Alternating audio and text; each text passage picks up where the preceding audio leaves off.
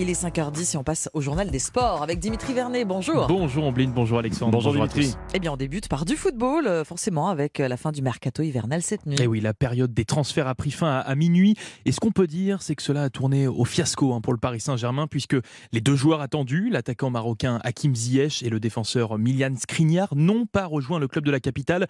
Car pour le défenseur, l'Inter Milan, son club, n'a pas réussi à lui trouver un remplaçant. Du coup, ils ne l'ont pas laissé partir au PSG. Et concernant la star marocaine Hakim Ziyech, eh bien c'est encore plus cocasse. Le joueur était à Paris, a passé sa visite médicale, mais son club Chelsea bah, n'a pas envoyé les papiers de validation à temps. Résultat, Ziyech repart à Londres. Une très mauvaise nouvelle hein, pour les Parisiens qui cherchaient à, à se renforcer cet hiver et qui finalement bah, ressortent bredouille de ce mercato. De leur côté, les Marseillais ont signé le numéro 9 Vitinha en provenance de Braga pour la somme de 32 millions d'euros, soit la recrue la plus chère de l'histoire de l'OM. Enfin, les Lyonnais ont perpétué leur euh, tradition brésilienne puisqu'ils ont réussi à signer Jeffinho, l'attaquant de Botafogo, pour un montant de 10 millions d'euros. Après les transferts de dernière minute, place au terrain ce soir. Et oui, avec euh, la 21e journée de Ligue 1 avec à 19h tout d'abord 5 matchs.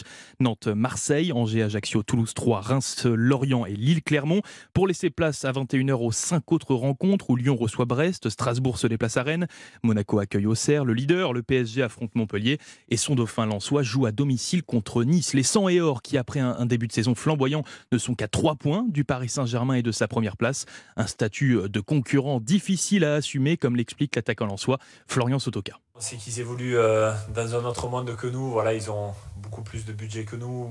Ils ont des, des stars à, à, tous les étages. Donc euh, voilà, sur une saison, c'est très compliqué d'être leur concurrent parce que, parce que forcément, ils gagnent beaucoup de matchs. Voilà, on est crème et euh, ça va être à nous de, de trouver d'autres leviers pour, pour justement euh, gagner ces matchs et se faciliter ces, ces matchs-là. Florian Sotoka. Hier, il y avait des matchs de Ligue 2, Dimitri. Oui, une soirée marquée par la rechute de Saint-Etienne, battu 2-0 par Bastia, mais également par la confirmation à Vresse qui prend largement la tête du championnat. Après leur victoire de Buzyn sur la pelouse bordelaise, un succès très important face au troisième qui permet au Havre d'avoir 10 points d'avance sur ses poursuivants. Cependant, pas question pour eux de se voir déjà champion, comme l'explique leur entraîneur Lucas Elsner.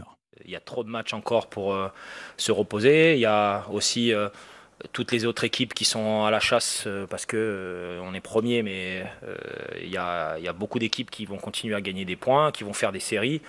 Et on n'a pas le droit de s'effondrer, on n'a pas le droit de passer à côté de plusieurs matchs d'affilée. Euh, mais je pense que si on maintient des valeurs comme, comme celle-ci, euh, en tout cas, on ne passera pas à côté de, des rendez-vous qui sont devant nous. Lucas Elsner au micro européen de Jean Berthelot. On termine par un mot de tennis. Oui, quand même. Et oui, l'entrée réussie de Caroline Garcia au WTA de Lyon. Elle s'est imposée au premier tour contre la Tchèque Teresa Martinkova 6-4, 7-6. La lyonnaise ambassadrice du tournoi retrouve donc la victoire hein, depuis sa défaite à l'Open d'Australie. Et ça passe également pour une autre française, Clara Burel, victorieuse en 2-7 face à la roumaine Anna Bogdan. Dimitri Vernet pour le journal des sports. Merci.